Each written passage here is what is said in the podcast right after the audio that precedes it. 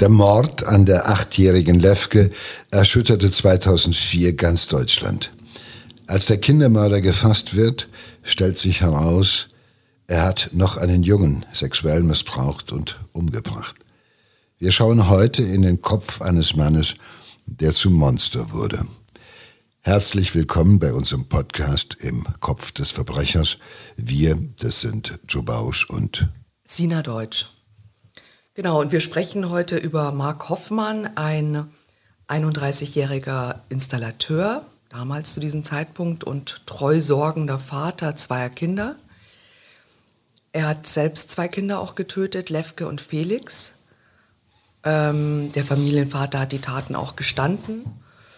Die Polizei hatte monatelang nach dem Mörder der beiden Kinder gesucht. Das war damals eine richtig große Geschichte in Deutschland.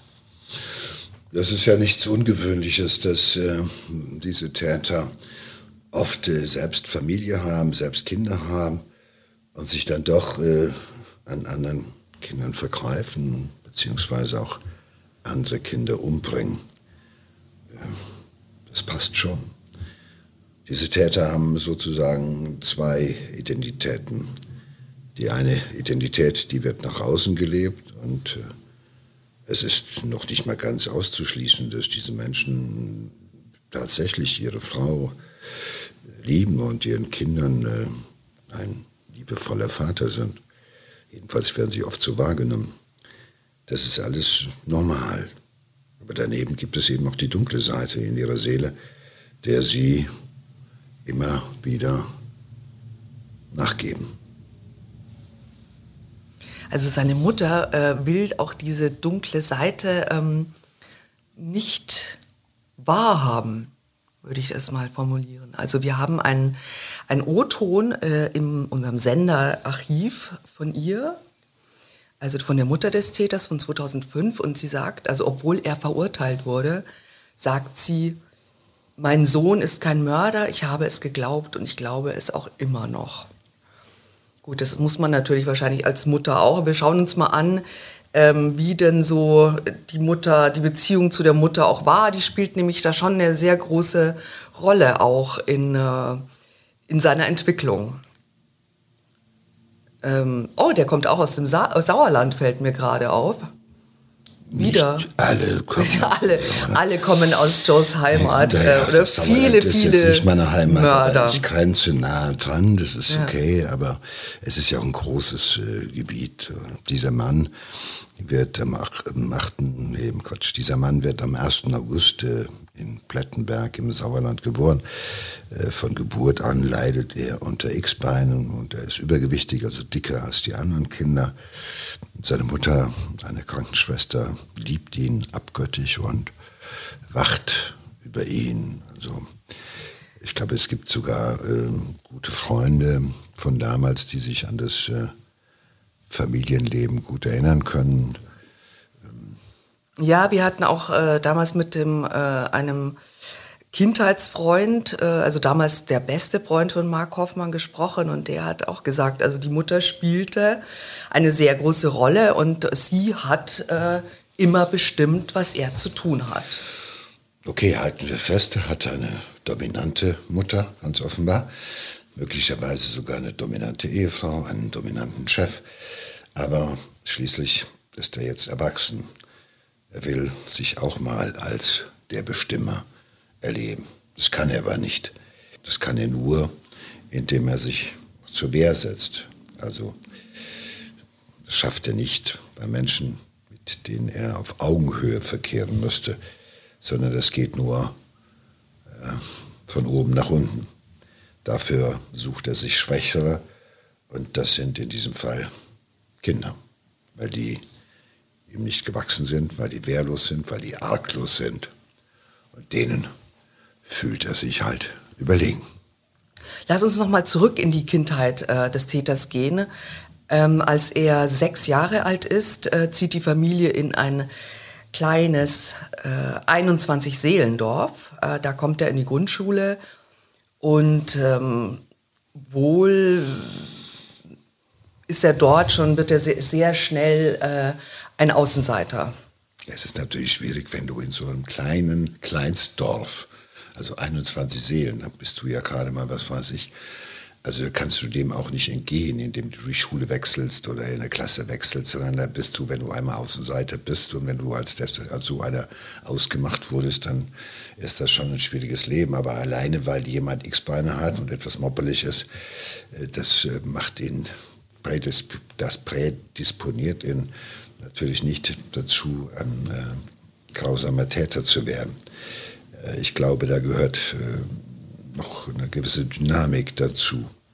Da gehören noch andere frühe Auffälligkeiten mit dazu, die dafür sorgen, dass so ein Typ äh, auch zum Außenseiter wird.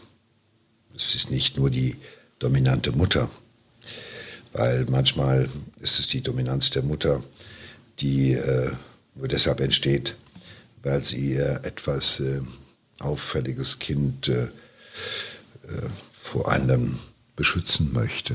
Ja. Also ich sag mal, Manchmal werden Mütter ja dann als overprotected äh, oder wahrgenommen, weil sie sich wirklich auch mehr kümmern müssen. Ja? Die anderen gehen sozusagen frank und frei durchs Leben durch und gerade die auffälligeren oder schwierigeren brauchen natürlich auch mehr Unterstützung und deshalb denken die anderen immer, oh, das ist ja ein Mamakind.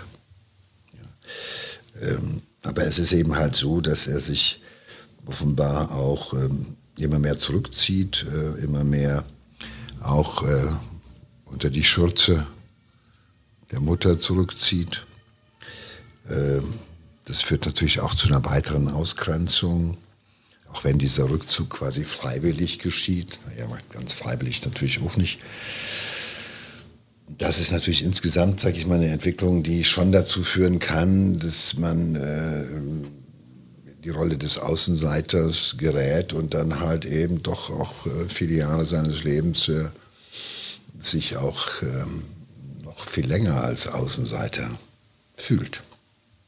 Ja, also er bleibt äh, auch Außenseiter, also bleibt auch schon in der ersten Klasse sitzen. Ähm, nach der achten Klasse verlässt er dann die Hauptschule ohne Abschluss. Und äh, in seiner, dieser Zeit hat er ähm, abartige Neigungen entwickelt. Also sein äh, bester Freund erzählt auch eben, er hat gerne Tiere gequält. Er hat die mal erstmal aufgehoben und mal geguckt und dann mal geguckt, ob man da die Beine rausreißt. Das sind keine guten äh, Erkenntnisse. Äh, überleg mal, wenn er die achte Klasse verlassen hat, dann ist er damals schon so 12, 13.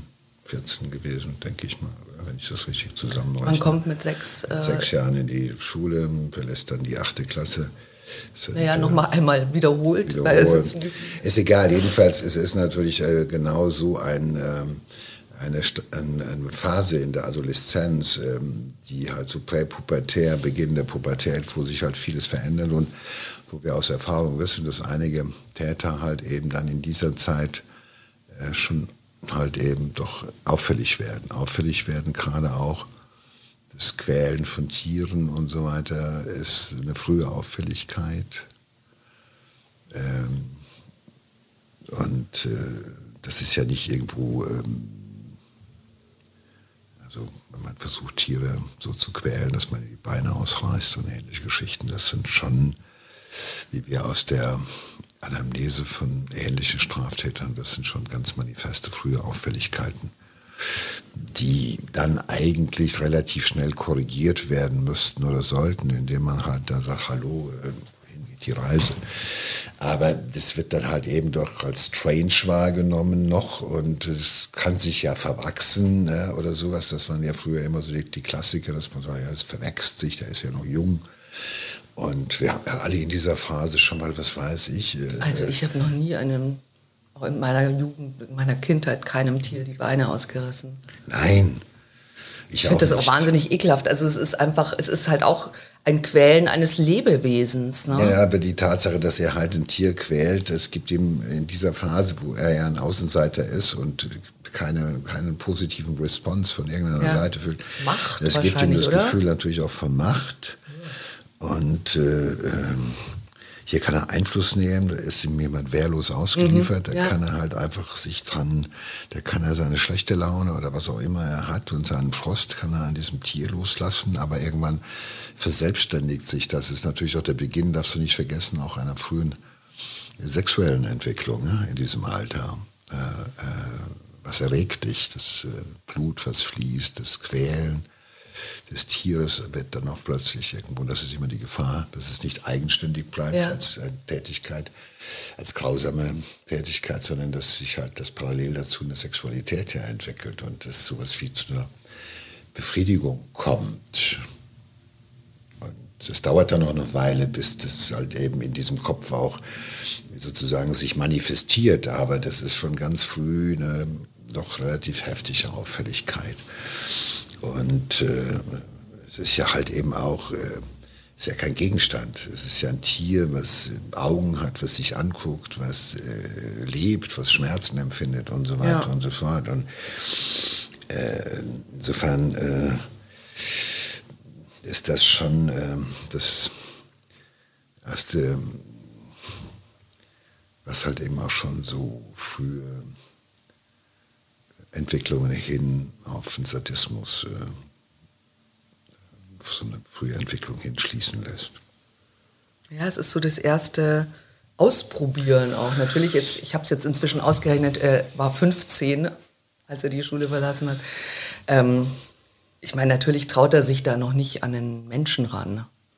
Nein, das ist auch noch gar nicht, das ist auch noch nichts, was, äh, ich glaube, das ist noch nie so, dass es Stellvertretergeschichten sind, dass bewusst Tiere gequält werden, weil man lieber Menschen quälen möchte, die aber sich nicht an die Rand traut, sondern es fängt als eigenständige Geschichte an, dass man auf einmal erstmal an so einem Lebewesen, was einem hilflos ausgeliefert ist, diese Hilflosigkeit, diese Aha. Macht, die man darüber hat, auf einmal anfängt zu genießen. Ja.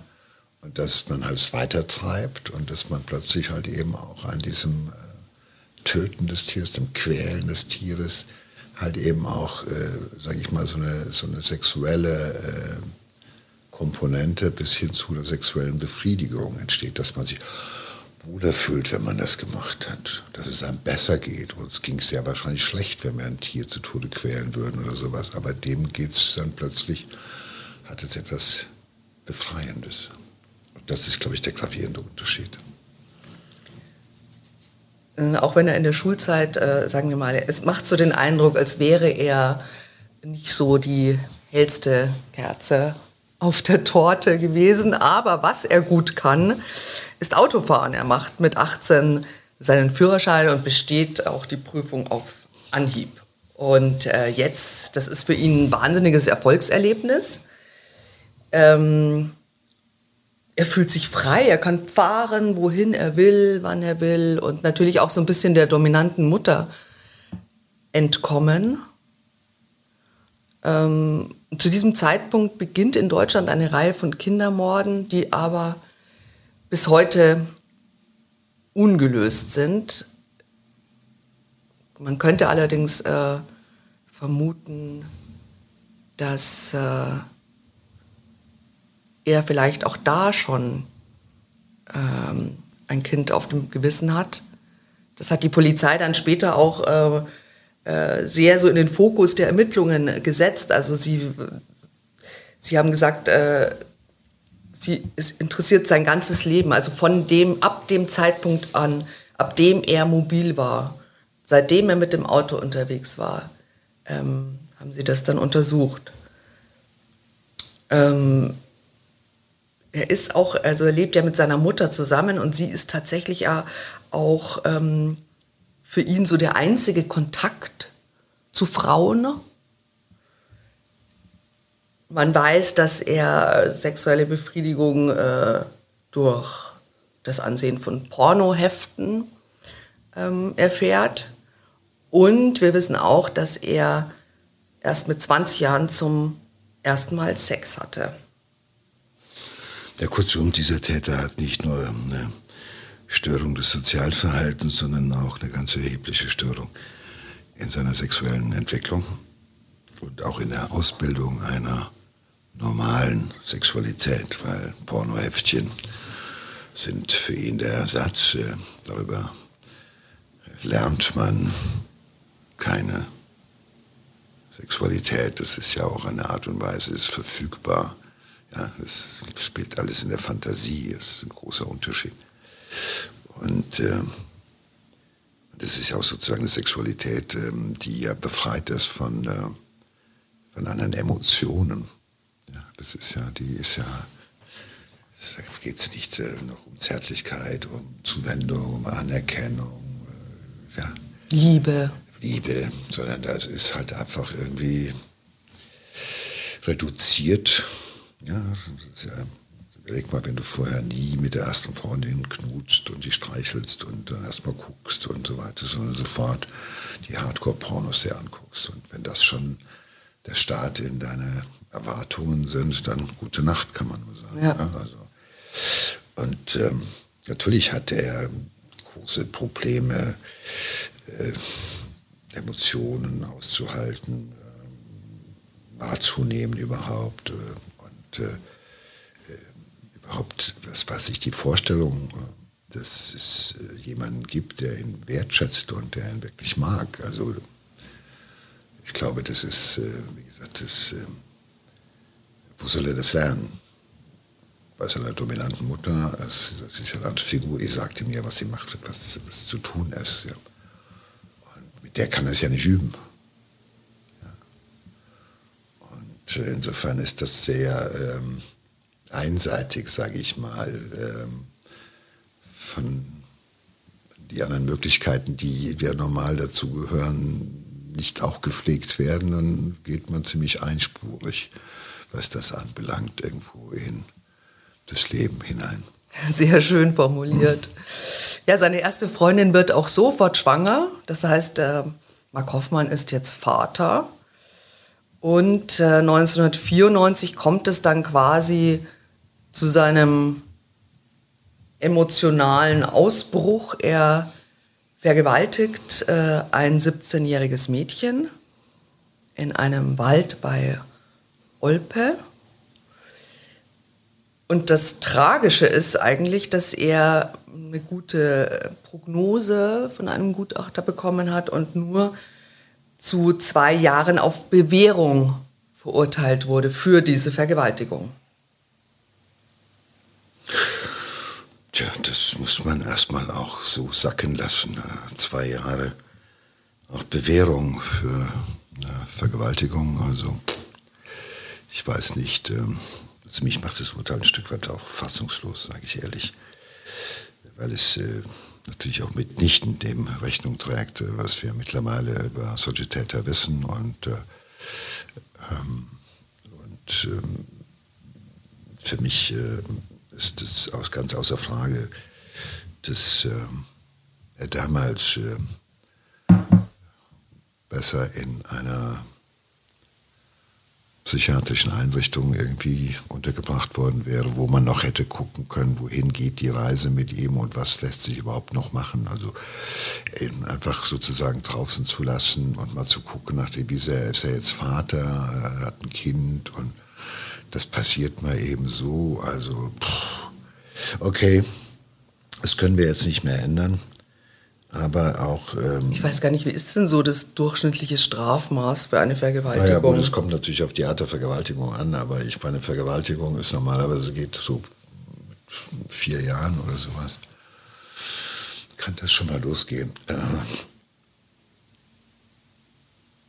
Na gut, aber, aber man muss überlegen, da wurde natürlich zum ersten Mal seine Biografie so ein bisschen ergründet und die dominante Mutter und man ja. kann dann sagen, der hat sich dagegen versucht aufzulehnen und er ist ja auch, so war das damals in dieser Zeit, da wurde eher auch gesagt, wie ist das soziale Umfeld, in dem er lebt und da ist er jetzt gerade auch äh, ganz früh mit seiner ersten Freundin sofort, also Vater geworden und vielleicht fühlt er sich dem nicht gewachsen. Man gibt ja tausend Möglichkeiten, die auch natürlich bedacht werden müssen. Wenn man in den Kopf von so einem Menschen hineinguckt, gibt es natürlich auch manche Sachen, die auch das, sag ich mal, erklären könnten. So äh, ganz blöd sind die ja nicht und ähm, das ist dann halt eben auch äh, die erste Tat und häufig will man dann halt auch nicht diesen Tätern irgendwo den, das, den, ganzes, den ganzen Rest des Lebens sozusagen dadurch irgendwie ähm, beeinträchtigen, dass man ihn sofort... Ja.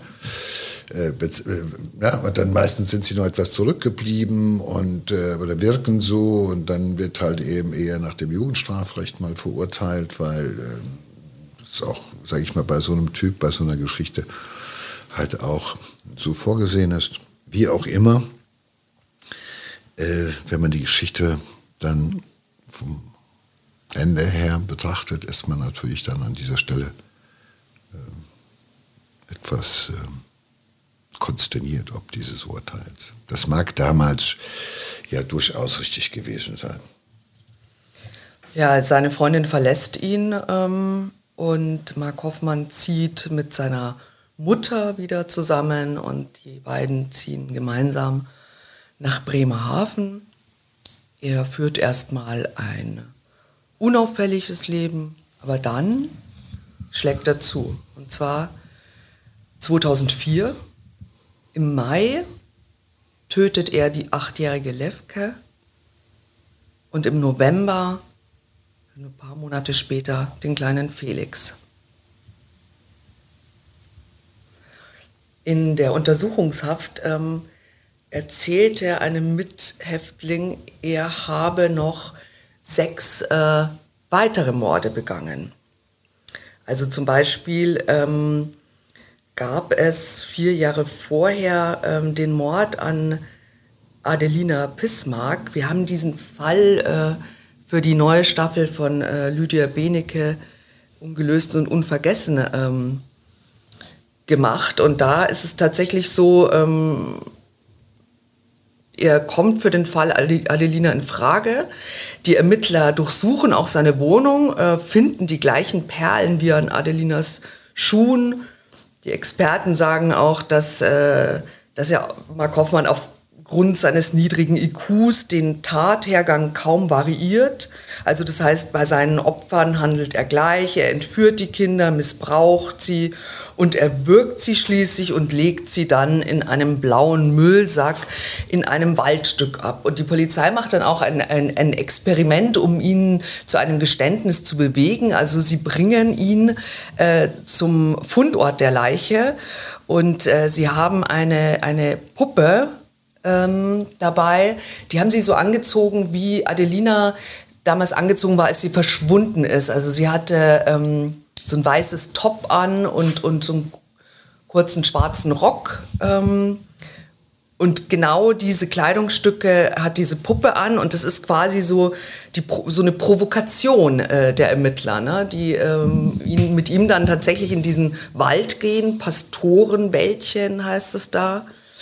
Ähm, aber es, es nützt nichts, also er gesteht nichts. Später sagt dann auch noch mal, äh, ein Zeuge aus, er habe ihn am Tatort gesehen und auch ein Mithäftling belastet den Zweifachmörder, er sagt, äh, ich bin davon überzeugt, dass er auch Adelina umgebracht hat. Die haben wohl mal äh, irgendwie einen Bericht im Fernsehen gesehen, im Knast und äh, ähm, und während äh, dieses Berichts über den Fall Adelina in Bremen ist ihm so rausgerutscht, bei der Adelina bin ich noch mal schwach geworden. Ähm, dann hat er aber dann danach, äh, hat dieser Mithäftling nochmal nachgefragt und so hat er abgeblockt. Aber es ist natürlich schon ähm, möglich, dass er tatsächlich ähm, noch Kinder umgebracht hat. Es ist aber auch so, ne, dass äh, Täter ja ganz gerne auch noch andere Morde gestehen, um irgendwie Aufmerksamkeit zu bekommen, oder? Naja gut, also ich glaube von seinem Typus her ist er nicht der Klügste. Äh, ist das ähm, eher so, dass er ähm, nicht zu denen gehört, die sich mit den Taten brüsten. Und im Knast sich mit solchen Taten zu brüsten, das ist auch, da ist er nicht gut beraten gewesen, muss man sagen. Also das ist eher die Ausnahme. Also wer tut das schon? Naja, er bekommt halt natürlich Aufmerksamkeit, wenn er irgendwie Welche seine Aufmerksamkeit kriegt er? Er kriegt aufs Maul. Naja, aber von, die Polizei befragt ihn dann wieder, sie gehen an Tatort. Das ist ja vielleicht auch eine interessante Abwechslung für seine. So ein langweiliges Leben. Für sein langweiliges Knastleben. Naja, auf der anderen Seite gehört der Sexualstraftäter halt nicht gerade zu den angesehensten. Also noch weitere Morde an Kindern und Sexualdelikte an Kindern zuzugeben, das ist ja etwas, da kriegst du sehr viel Aufmerksamkeit natürlich, aber du kriegst auch alle Ablehnung zu spüren. Also manche machen das halt, weil sie damit versuchen, nochmal irgendwo eine psychiatrische Klinik oder sowas als äh, neue Unterbringungsmöglichkeit zu erreichen. Aber eines muss man sagen, so oder so, wer in kurzer Zeit, so kurz aufeinander folgend, äh, solche Taten begeht, also sind ja nicht nur die beiden Morde, sondern davor auch eine vorausgegangene Vergewaltigung, der ähm, ist auch schon in der Lage, noch mehr Taten zu begehen. Dem ist auch zuzutrauen, dass er in der Zeit, wo er viel unterwegs gewesen ist, noch weitere Taten begangen hat, die man ihm halt jetzt ja, nicht zuordnen kann oder zumindest kann man nicht beweisen, dass er es gemacht hat.